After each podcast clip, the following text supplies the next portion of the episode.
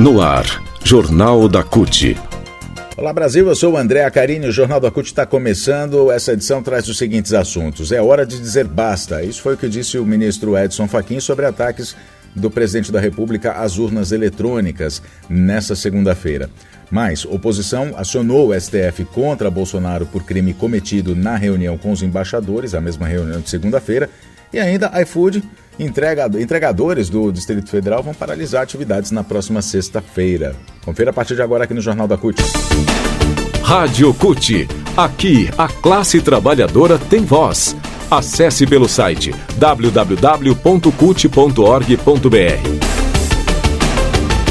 Assunto mais comentado, tanto na mídia como nas redes sociais, a reunião de Jair Bolsonaro com embaixadores estrangeiros para espalhar mais mentiras sobre o sistema eleitoral brasileiro. A oposição ao seu governo no Senado e na Câmara dos Deputados protocolou na terça-feira no STF um pedido para que o presidente seja investigado por uma série de crimes, entre eles atentar contra o Estado Democrático de Direito.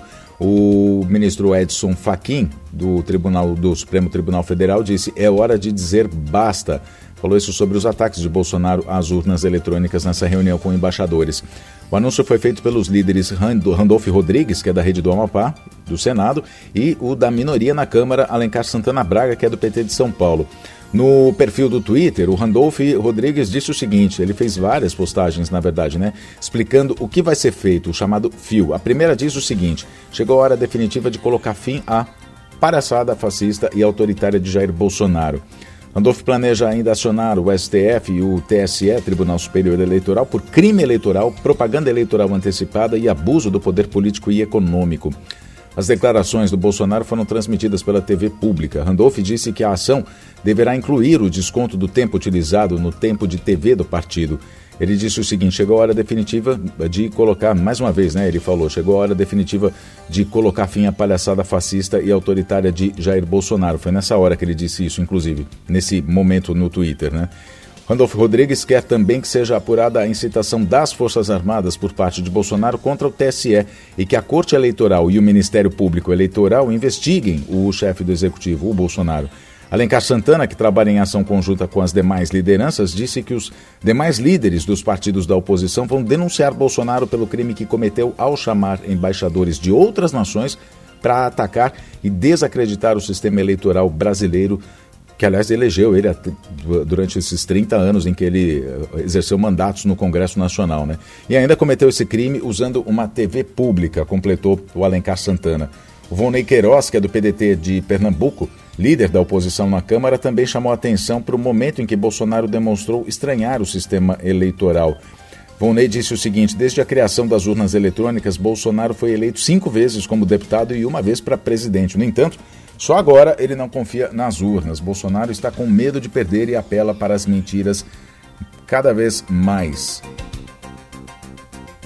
Bom, a reunião de segunda-feira, então, é, foi o presidente Jair Bolsonaro chamando representantes estrangeiros para, como ele disse, fazer uma apresentação técnica sobre o sistema eletrônico de votação do país. Apresentação técnica entre aspas. Os embaixadores que ouviram calados Bolsonaro repetir uma série de denúncias mentirosas sobre supostas fraudes nas urnas eletrônicas, nas urnas eletrônicas, sem apresentar qualquer prova ou pelo menos indícios, consideraram o evento um ato de campanha eleitoral. Nada do que Bolsonaro disse mudou a impressão geral de confiança na segurança das eleições brasileiras, segundo relataram aos Estadão, ao Estadão alguns diplomatas que pediram anonimato. Né? Enfim, foram fontes aí a jornalistas que disseram.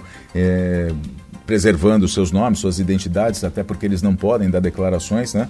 O protocolo não permite, mas eles eh, disseram isso em off para jornalistas. As manchetes dos jornais brasileiros destacaram que o Bolsonaro, que já deu mais quase 6 mil declarações falsas ou distorcidas em 1.287 dias de gestão, para ser mais exato, foram 5.724, né, de acordo com o site Aos Fatos. Ele mentiu mais uma vez, portanto, ficou em 7 mil ou melhor, 5.725 declarações, ele mentiu mais uma vez sobre as urnas e ainda fez novas ameaças golpistas.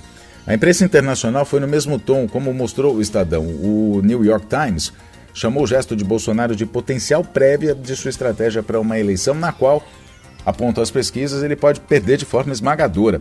O ex-presidente Lula lidera todas as pesquisas de intenção de voto e pode vencer no primeiro turno das eleições, que serão realizadas no dia 2 de outubro. Para o New York Times, Bolsonaro pode estar seguindo as pegadas do ex-presidente americano Donald Trump, que atiçou apoiadores contra o sistema eleitoral dos Estados Unidos em uma ação que desembocou, que, desembocou, né, que resultou no ataque ao Capitólio no início do ano passado e que deixou cinco mortos.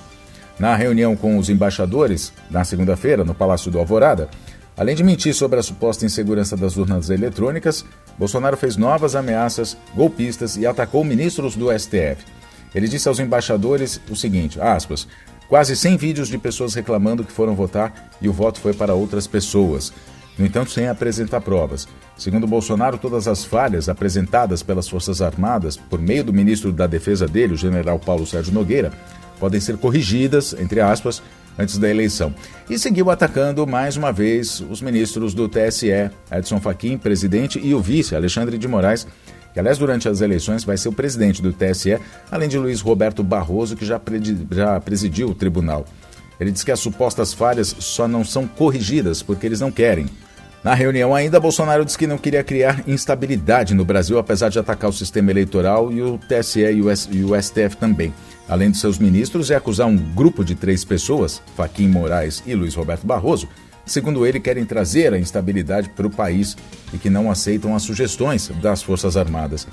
Ele tentou desacreditar os ministros, relacionando especialmente Faquim e Barroso ao PT e ao ex-presidente Lula. Aí foi que Faquim disse: é hora de dizer basta aos ataques feitos ao processo eleitoral brasileiro e às urnas eletrônicas.